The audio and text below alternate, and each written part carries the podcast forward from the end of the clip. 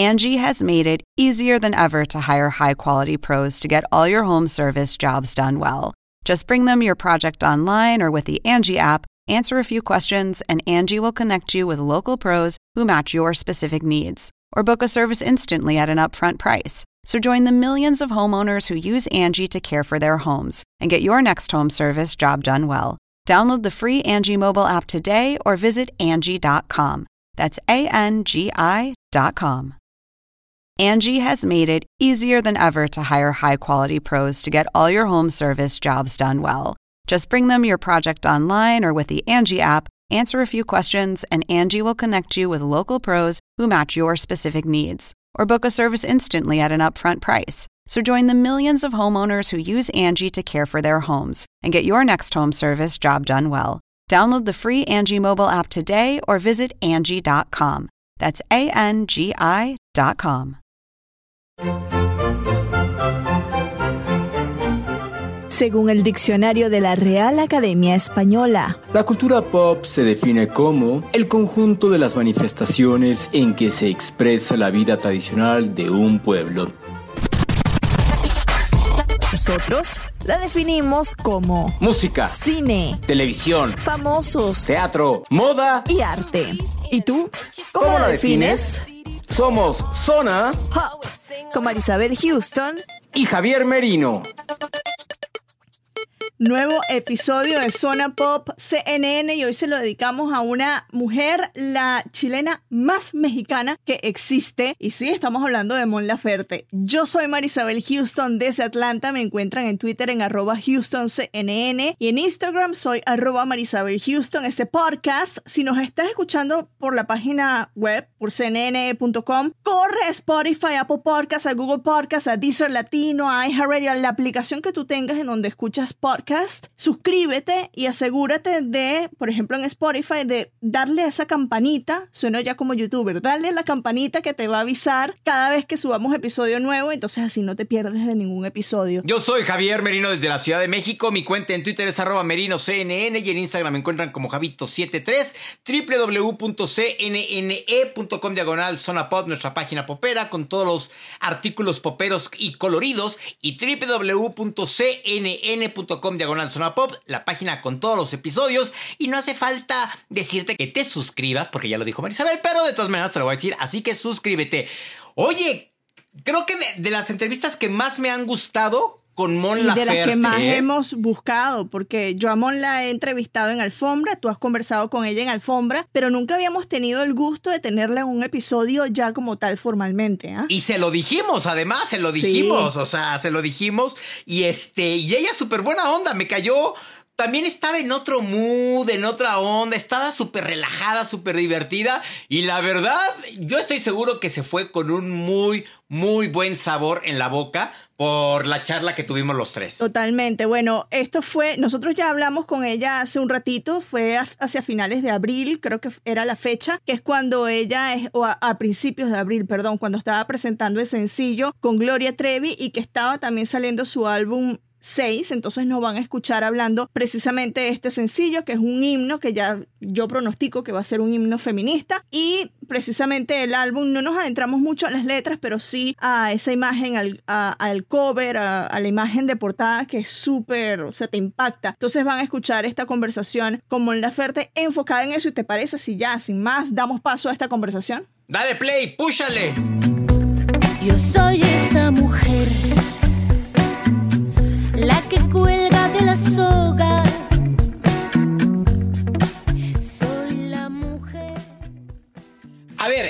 estamos aquí porque presentas nuevo disco y un tema, una, un tema que está, que muchos y muchas quisieran, con un nombre que nada más decir Gloria Trevi es espectacular. ¿Cómo fue, Mon? O sea, ¿quién llegó a quién? ¿Quién le escribió a quién?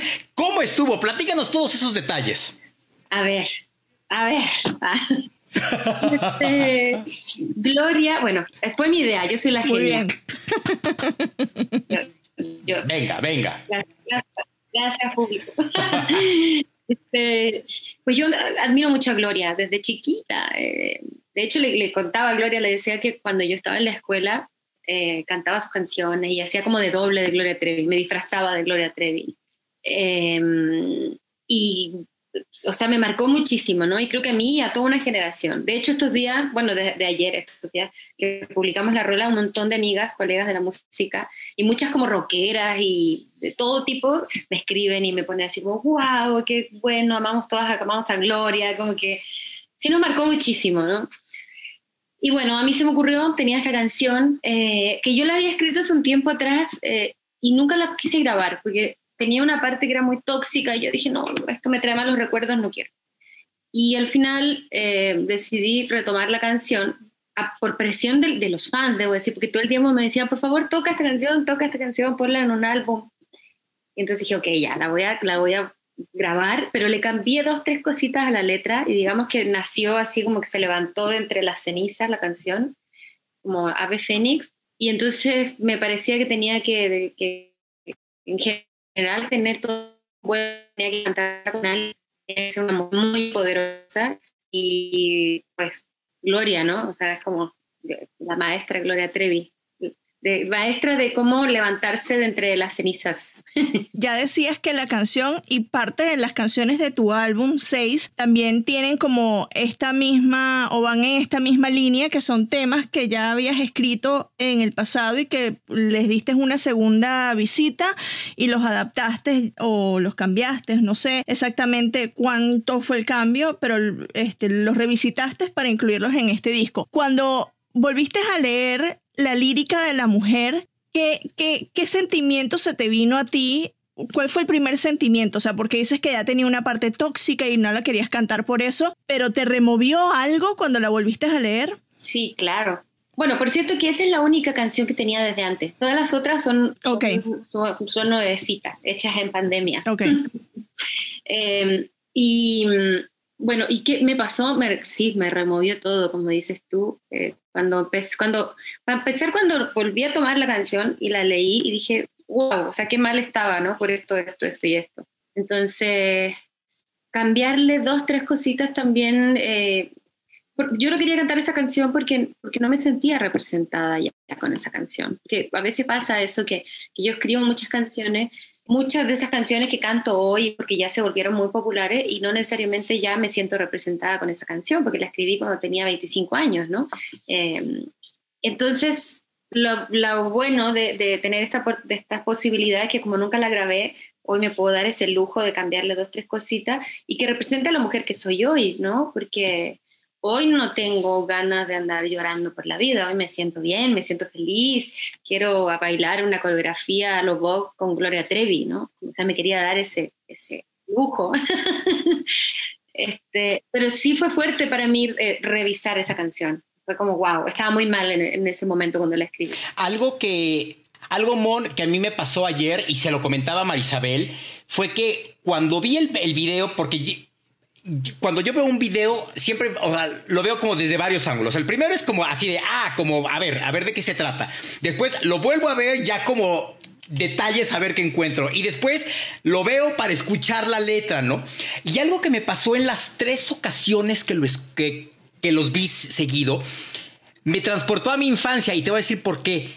Escuché a una Mon Laferte equivalente en su momento cuando yo iba a las comidas familiares de los domingos y mi mamá, mis tías y todas las mujeres de esa edad escuchaban a Lupita D'Alessio, a Dulce, a Yuri, que eran las mujeres de ese momento que salían a cantarle a los hombres y a decirle, eres un desgraciado, eres esto, porque tú me lastimaste y porque tú me hiciste todo esto.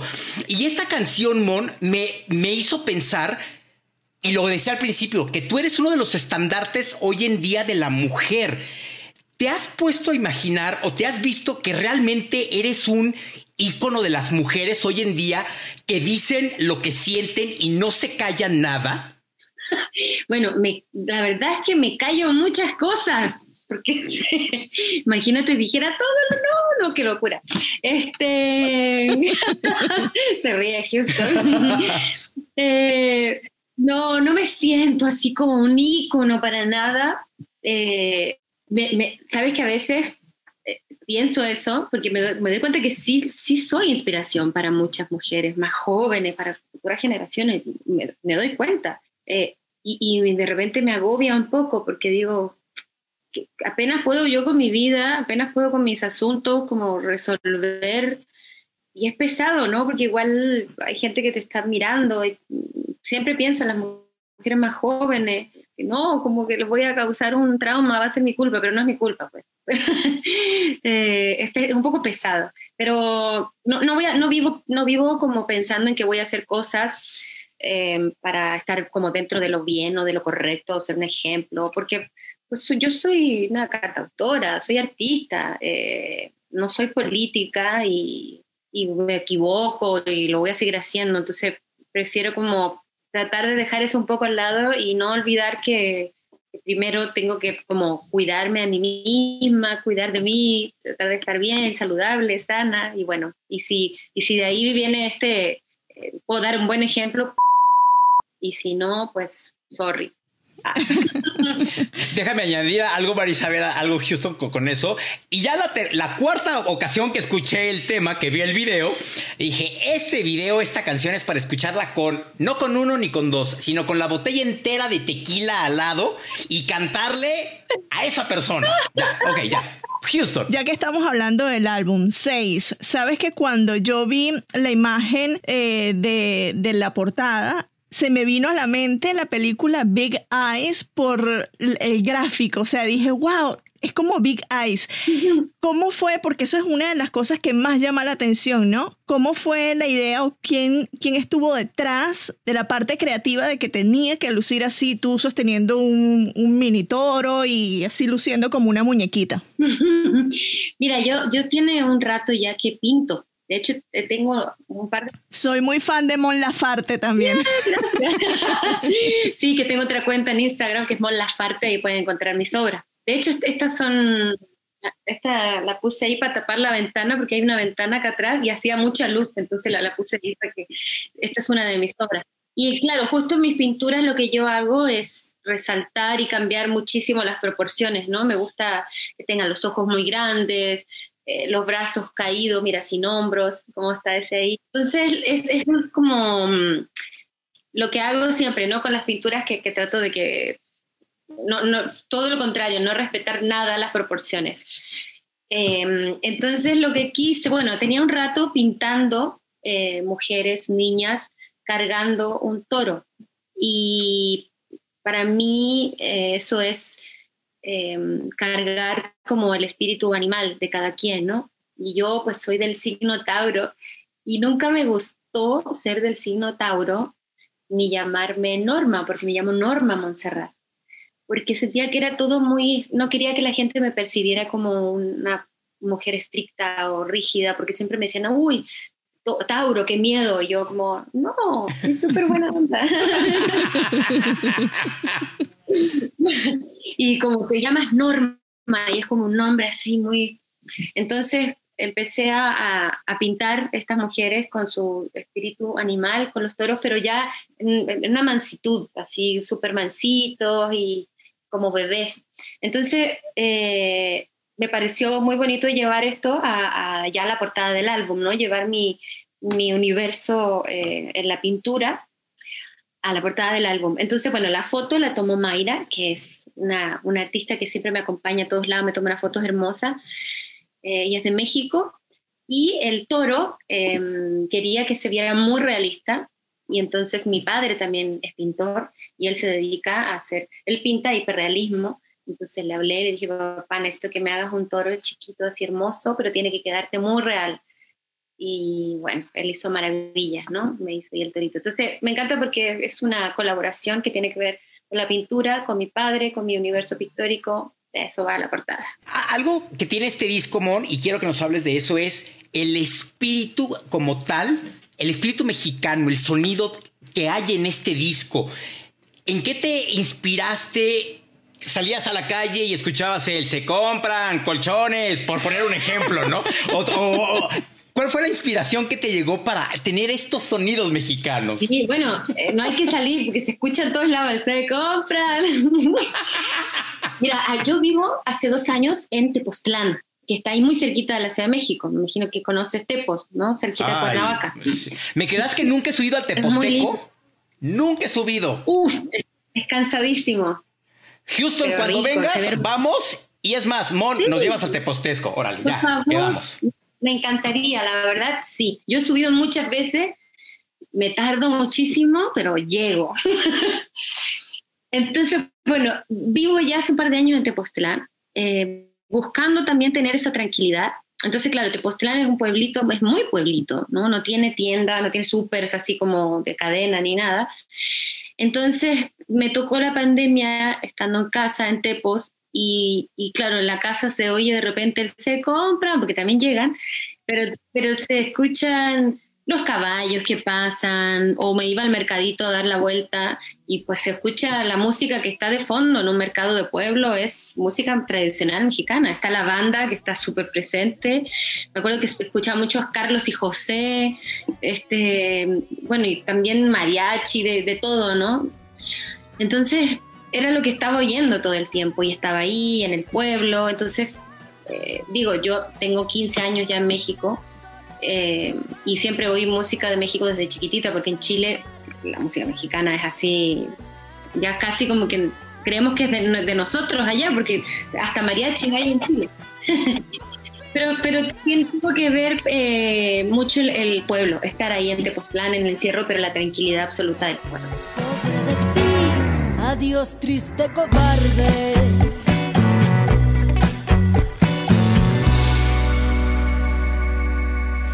Bueno, con Mon, yo no recuerdo si esta parte quedó en la edición final, pero quedamos en que queríamos subir el Tepos con. Ah, sí quedó porque ya dijo que lo ha subido varias veces, pero que se cansa mucho. Sí, que íbamos a subir al cerro del Teposteco, que está en Tepoztlán, en Morelos. Yo nunca lo he... ¿En dónde queda eso para la gente que nada más ubica Ciudad de México que está en el centro del país? Tú tomarías la autopista que te lleva a Cuernavaca y después de Cuernavaca, si sigues sobre esa autopista, llegas a Acapulco. Entonces, antes de llegar a. Cuernavaca, O sea, yendo, yendo al oeste. al suroeste, sí. Una vez que sales de la Ciudad de México, pasas un pueblo que es conocidísimo, que es Tres Marías, donde te paras a comer quesadillas. Y después, antes de llegar a Cuernavaca, está la desviación que te lleva a Tepoztlán. Está hacia tu lado izquierdo. Y entonces bajas a un valle donde está eh, Tepoztlán, donde son las famosas y riquísimas Teposnieves, Ay, que no sabes, Marisabel, cuando vayamos, tiene, eh, o sea, no, no vas a saber ni de qué sabor comprarla una Teposnieve, porque son riquísimas. Y entonces eh, llegas a Tepoztlán, al centro, y ahí literal hay letreritos que te dicen Teposteco, Teposteco, Teposteco, y ahí subes al Teposteco y sigues subiendo y sigues subiendo. Yo nunca he subido, nunca.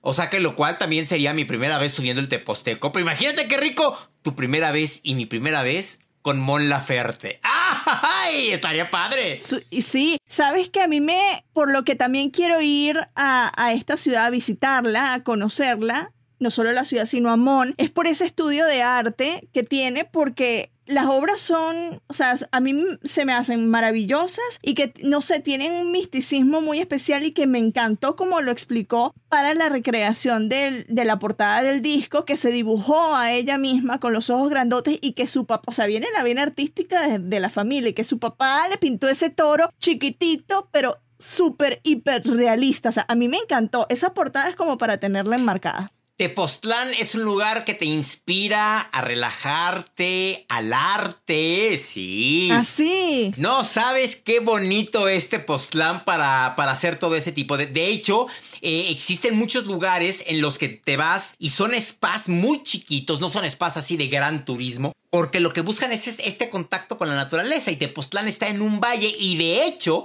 también se dice que ahí llegan muchos ovnis. No sé a qué se refiere, no lo sé, pero... O sea, que es un lugar muy místico, pues. Exactamente, exactamente. Entonces, ir a Tepoztlán Pero es importante que esto lo mencionemos porque ella escribió este disco allí durante la pandemia y que tú le dijiste o le preguntaste que había mucho sonido mexicano, ¿no? Entonces creo que para la gente de Latinoamérica es importante este contexto que tú les estás dando. Exacto, mira, Tepoztlán es un pueblo muy, muy pequeño, muy chiquito, pero lo que tiene los sábados y los domingos es que comunidades de, de todo, o sea, de alrededor de Tepoztlán, de todo Morelos, se acercan a vender en el mercado, que meterte al mercado de Tepoztlán es es rico porque ya nada más con ver, o sea, con ver todos los colores y demás. Cuando vas a la iglesia, eh, que, que, no sé el nombre de la iglesia que hay en Tepoztlán, ves un retablo que hay en la entrada hecha de puras semillas que es impresionante. O sea, es muy bonito, es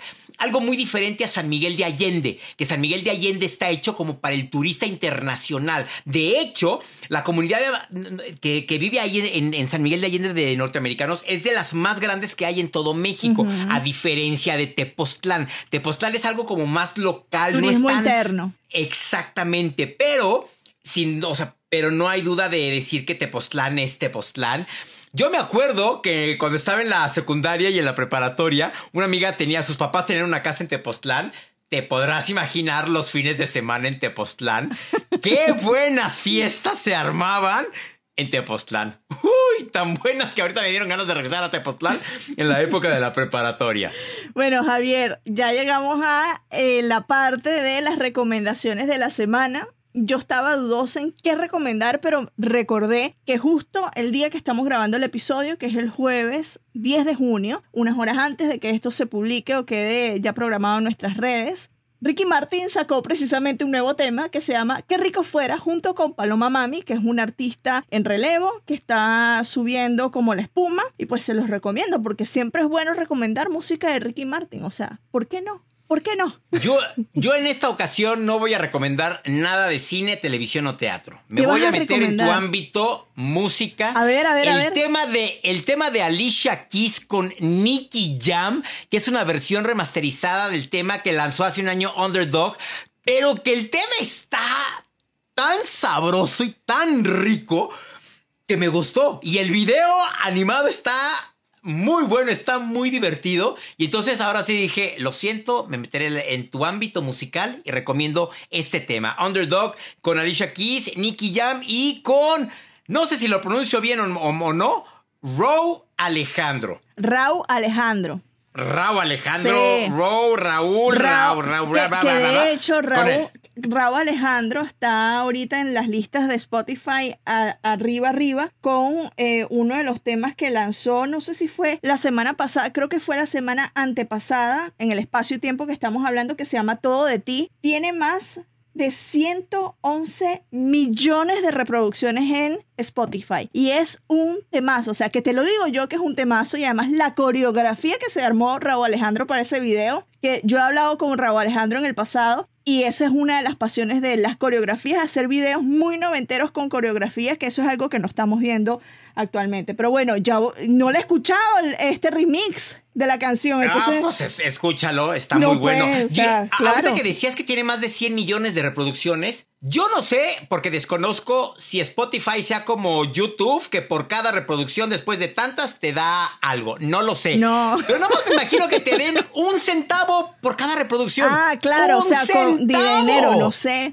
O sea, son más de 111 millones, 111 millones 500 mil reproducciones, una cosa así. Échale un centavo, no un dólar, no un peso, no un sol, no un quetzal, un centavo americano. De dólar, claro. O sea, o sea, o sea, bueno, preguntas que dejamos al aire y saquen sus calculadoras y echen números. Bueno, yo soy Marisabel Houston desde Atlanta. Me encuentran en Twitter en arroba HoustonCNN y en Instagram arroba Marisabel Houston, el podcast Zona Pop CNN en las redes sociales principales y también bajo ese mismo nombre en Spotify, Apple Podcasts, Google Podcasts, iHeartRadio y demás plataformas. Merino CNN en Twitter y Javito73 en Instagram es como me encuentran. www.cnne.com diagonal zona pop, la página popera, y www.cnn.com